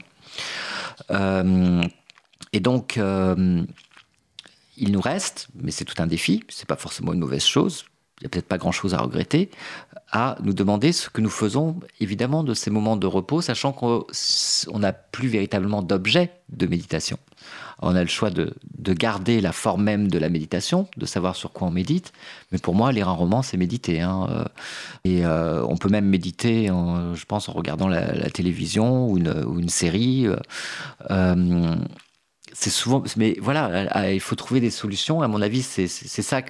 On n'a pas, de ce point de vue-là, de leçon globale sur ce que veut dire se reposer dans notre société. On a beaucoup sur ce que veut dire travailler.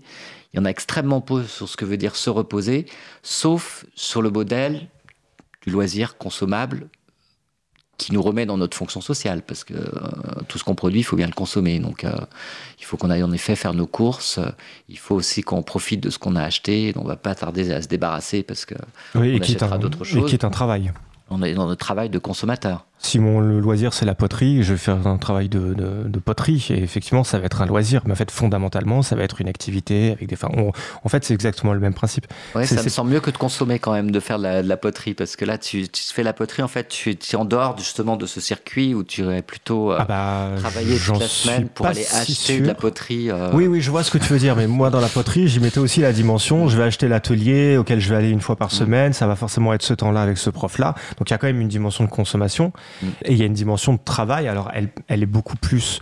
On va l'associer à de la détente. On va, là, si je le dis comme ça, en disant, en l'associant au travail, c'est choquant parce qu'on pense travail, on pense labeur, on pense souffrance, on, pense à ce genre mm. de choses. Mm. C'est pas, pas, forcément ça. Mm. C'est un, un, un, divertissement pascalien. Effectivement, c'est exactement ça. Et le travail en soi est, peut être un, divertissement pascalien. D'ailleurs, pour Pascal, qui avait pas forcément trop de, eu de, de rapport au travail très laborieux, en fait, son divertissement, c'est son, travail. Il, le raconte bien. écrire des bouquins, son, son boulot de philosophe, quoi. Oui, euh, c'est. Oui, en même temps, ce travail, enfin, son écriture est entièrement euh, portée vers, euh, vers, vers, cette, vers cette méditation. Mais ce qui est intéressant, c'est aussi de. bah, Chez, chez Pascal, euh, cette méditation, elle mène à Dieu. hein. Ce, qui, euh, Mhm. ce qui est intéressant aujourd'hui, c'est de se dire que euh, cette solution-là, c'est c'est éloigné, je dirais, pour la plupart d'entre nous. Ouais. Et cet éloignement lui-même est intéressant. hein. Ce, ce retrait du divin euh, ou du sacré nous repose en plein la question de ce que l'on fait de notre temps libre, finalement. hein. Euh, et justement, sans véritable réponse euh, sociale à cette question-là. Euh, ce qui fait que de ce point de vue-là, euh, tout, reste, tout reste à inventer. Et peut-être à inventer aussi singulièrement. hein. Peut-être qu'il y a des manières très singulières de, de, se, de se reposer. Mais ce qu'il y a de sûr, c'est que toute l'injonction sociale va dans le sens inverse, hein, puisque à Pascal, on peut opposer ce que dit euh, Benjamin Franklin, qui est que celui qui reste euh, immobile dans, dans sa chambre alors qu'il pourrait gagner euh, de l'argent, par exemple, a perdu euh, 10 shillings en 3 heures. Donc, Ouais. Et, et le temps, c'est de l'argent. mais oui, voilà, du coup, c'est lui. Cette horreur, c'est lui. Bah, Parlons-en du temps, euh, du coup, et euh, euh, racontons-le nous. On va se faire une petite euh, dernière pause musicale. On va s'écouter euh, Les Ogres de Barbac à nouveau. Voici Le Temps. J'ai passé mon temps à me dire qu'il fallait du temps pour grandir. Je n'ai pas vu le temps, à vrai dire, passer en courant sans rien dire. Maintenant je crois qu'il est important de mentir autant qu'a menti le temps. Lui dire que c'est moi qui dit en fin temps que même à cent ans j'aurai toutes mes dents. J'ai croisé pourtant un sourire qu'avait fait le temps d'un souvenir. Il y a fort longtemps sans se dire qu'il durerait autant qu'un empire. Maintenant je crois qu'il est cependant dur de se contenter du mauvais temps. Lui dire que c'est moi qui décide à présent que même à cent ans j'aurai toutes mes dents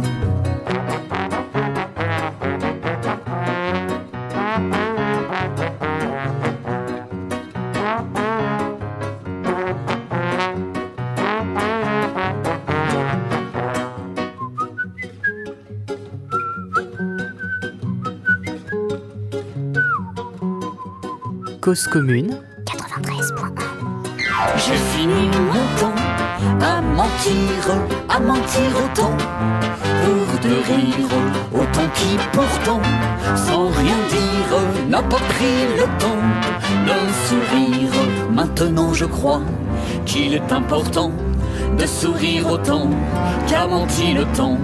Lui dire que c'est moi qui dit en chantant que même à cent ans, j'aurai toutes mes dents. Vous écoutez toujours Cause Commune et comme chaque dimanche, euh, Cause avait fait votre magazine euh, du travail. Alors le travail au sens très très large, hein, puisque comme vous l'avez entendu, euh, euh, si euh, vous ne prenez pas le train en route, en courant, si j'ose dire, on parle de vitesse aujourd'hui ou en marche. On, on, par- on parle de vitesse et euh, on se, se pose la question à, à quelle vitesse voulons-nous vivre? Et effectivement, voilà, c'est euh, tout l'enjeu, euh, tout le tout tout le cœur de, de notre affaire euh, est là. À quelle vitesse finalement on veut vivre et est-ce qu'on veut euh, s'obliger à être en, en mouvement en permanence? Euh, tu, je je, je l'ai dit un petit peu rapidement, mais je, ça, ça vaut le coup de le redire maintenant. Tu as, écrit l'an dernier un bouquin qui s'appelle Éloge de l'immobilité. Euh, Rappelle-moi l'édition, excuse-moi. Des clés de Brouwer. Des Clés Brouwer. Donc, du coup, donc en 2018. Mhm. Là, tu vas écrire un bouquin bientôt sur l'espace. Donc, tu auras un, un- un prétexte pour revenir et, et nous raconter euh, tout ça. Mhm.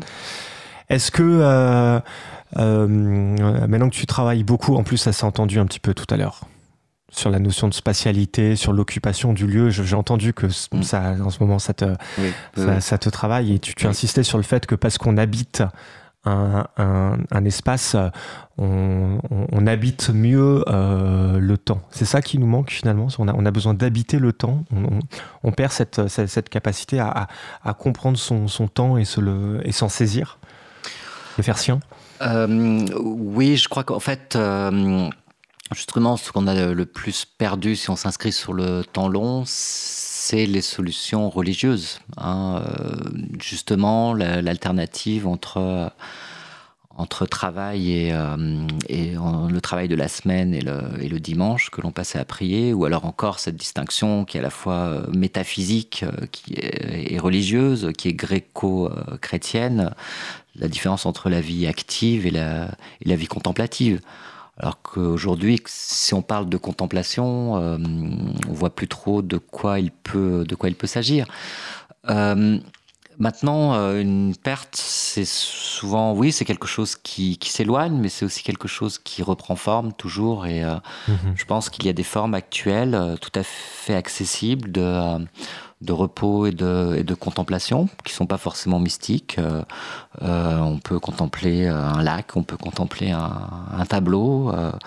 Finalement, les expositions ont beaucoup de, succès aujourd'hui, et c'est pas non plus c'est pas non plus pour rien. Euh, et puis, comme je disais tout à l'heure, même euh, être, on, ne perd pas forcément son temps non plus devant un, devant un écran.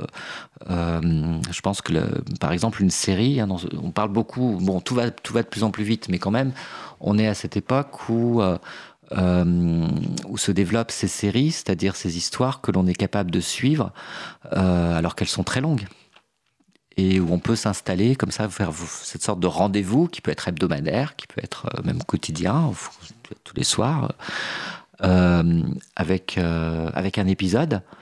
et un épisode parmi une saison qui en comporte 10, il y a peut-être 4, 5 saisons, ça veut dire qu'on est capable de s'inscrire comme ça dans le temps très long d'une histoire, et ça me semble quelque chose de, de très important. Donc je ne crois pas qu'on ait tout perdu, il y a des formes nouvelles. Et crois que maintenant, plus personne euh, ne se risque à véritablement euh, prévoir, euh, l'avenir. Hein, bon, si on essaie de prévoir l'avenir, malheureusement, on, voit guère que, des problèmes qui sont bien réels, qui sont avant tout écologique. Hein. On ne sait pas trop comment on s'en sortira, mais en tout cas, euh, bon, du point de vue du sens même de ce que nous faisons, ce qu'on peut surtout essayer de faire, c'est détecter justement des formes nouvelles. Hein. Pas simplement se dire ah, on a perdu ça, on a perdu ci, euh, comment on fait, mais de voir que les choses sont déjà émergentes. Il n'y a rien à inventer soi-même, il y a surtout essayer de détecter ce qui est en train de se produire. Hein. C'est pour ça que notre période est passionnante. C'est, on peut vraiment être euh, les yeux écarquillés et les oreilles ouvertes pour savoir ce qui est en train de se passer et qui n'est pas forcément ce qui fait la une des médias, ça c'est autre chose. Oui, bien sûr.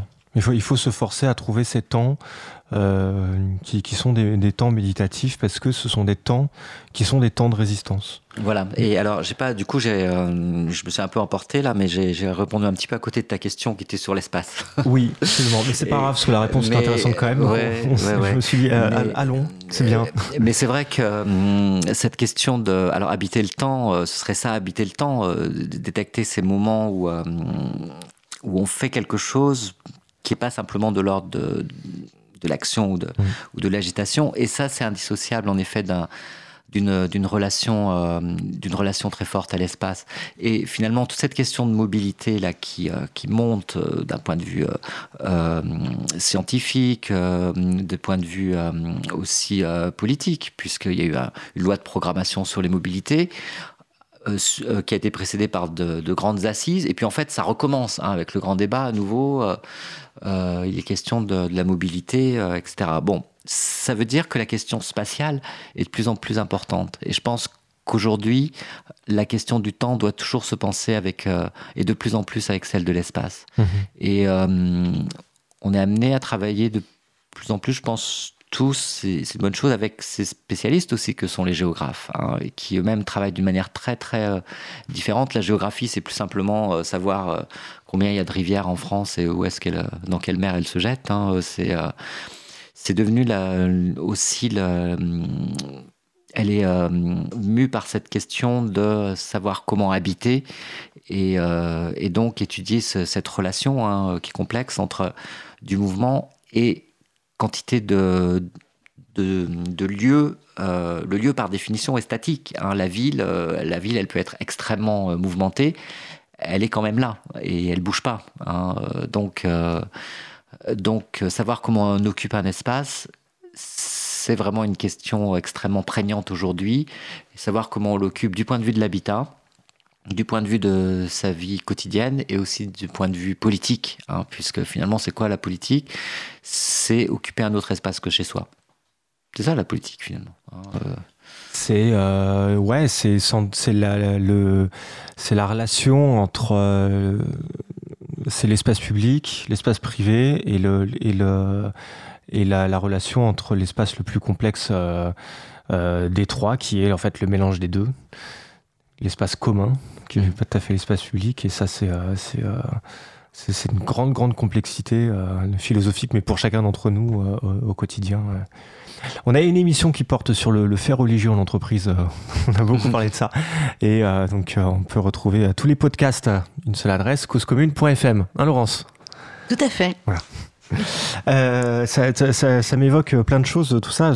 si je comprends bien notre affaire, en fait, euh, se réapproprier son temps, c'est se rendre compte qu'on est en permanence en mouvement et pour entrer en résistance par rapport à ce besoin d'être tout le temps en mouvement, euh, puisque le fait d'être en mouvement nous fait perdre potentiellement le sens de ce qu'on fait, bah, il faut retrouver ces moments où on euh, où on s'arrête et ça nécessite un réapprentissage.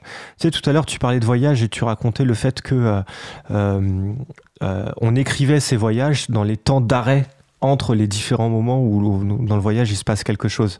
Ça m'a tout de suite évoqué un, un, phénomène de neurosciences bien connu, c'est que quand on imagine quelque chose et quand on fait quelque chose, c'est la même zone du cerveau qui s'active.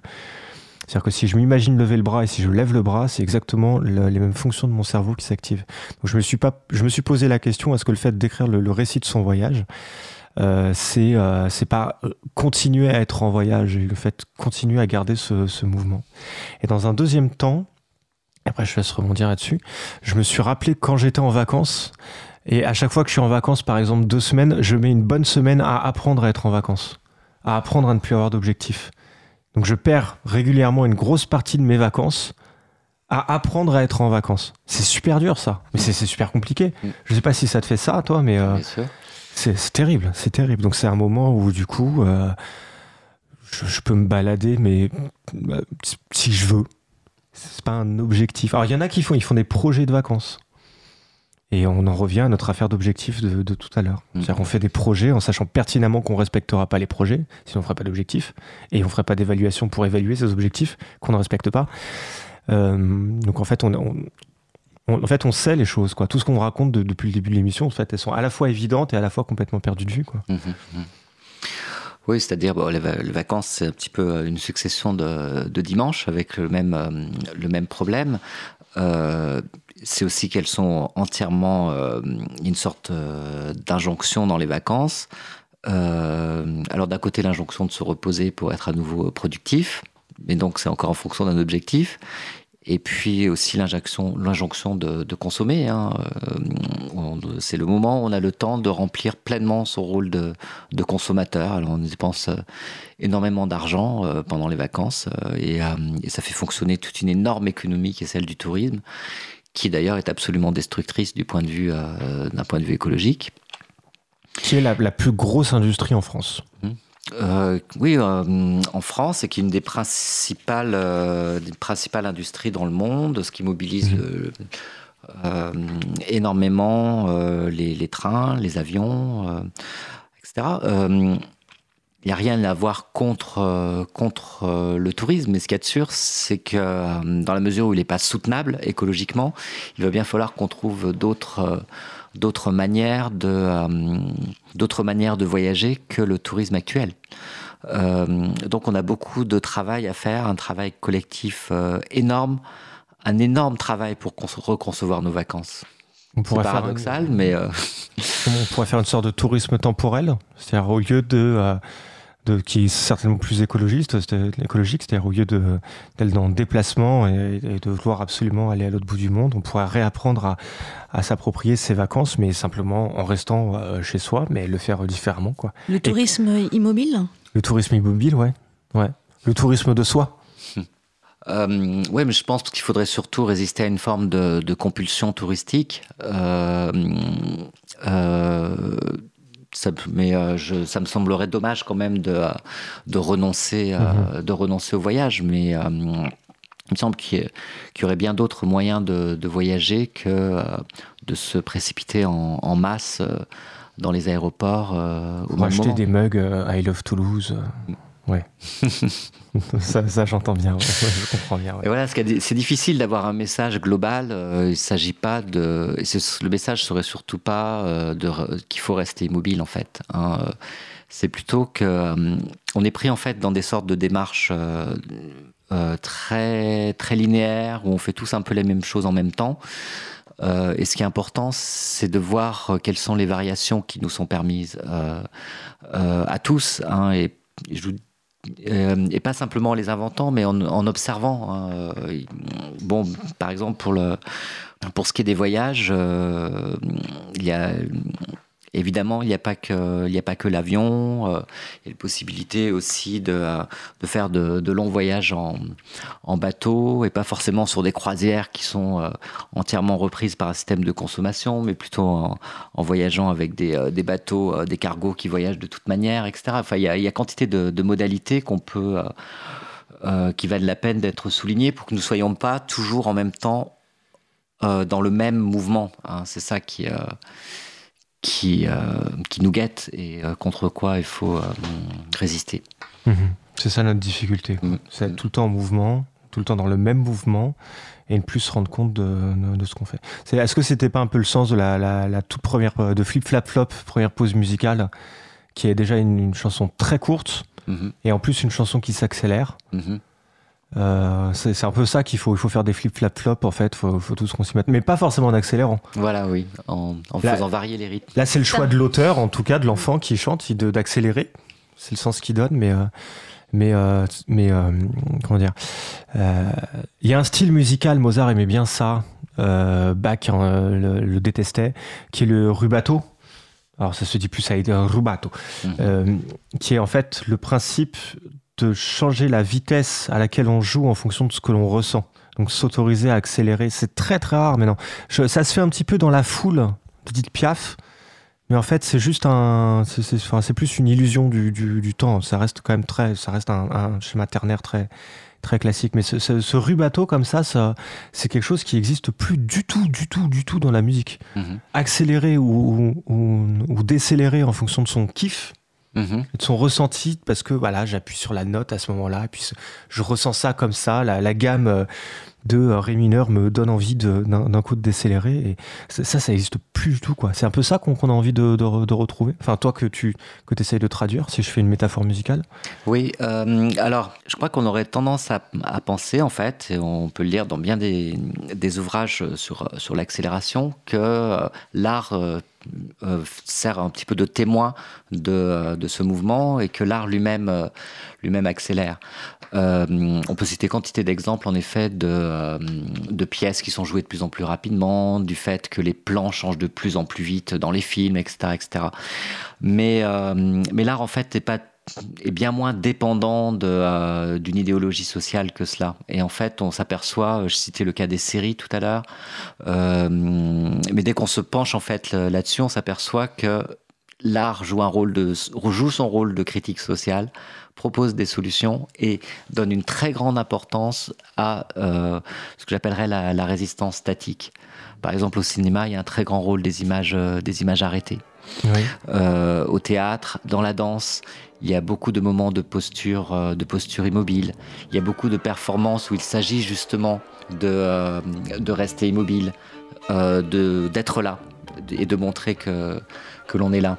Et donc, c'est bien il y a des phénomènes de ralentissement dans l'art. Donc, tout ne va pas au même rythme, mais et puis la photographie, finalement, qu'est-ce que c'est? Sinon de la fixation euh, dans la continuation de la peinture, des statues.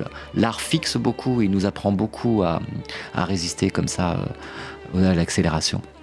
Et il joue encore son rôle. Résistons à, l'accélération, c'est l'éloge de l'immobilité. Euh, donc euh, le, livre de Jérôme Lèbre euh, qui nous a raconté à cet après-midi. Donc là, tu l'entends, le glas sonne. On a une émission qui prend son temps, mais à un moment donné, le temps nous rattrape. Merci beaucoup, Jérôme. Ben, merci, vous deux. Merci, merci Laurence. Ben, merci aussi. Et merci à Olive qui a assuré la régie cet après-midi. Vous le retrouvez tous les mardis dès midi en direct. Et nous, pour le prochain Cause à effet, dimanche à 15h. Merci, bon après-midi.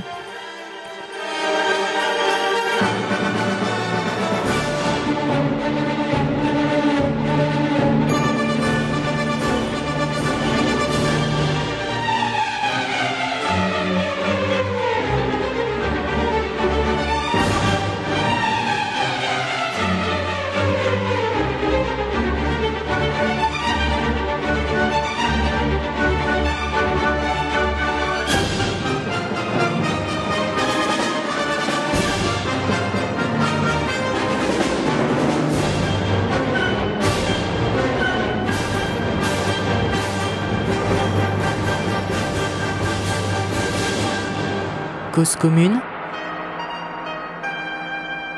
Cause-commune.fm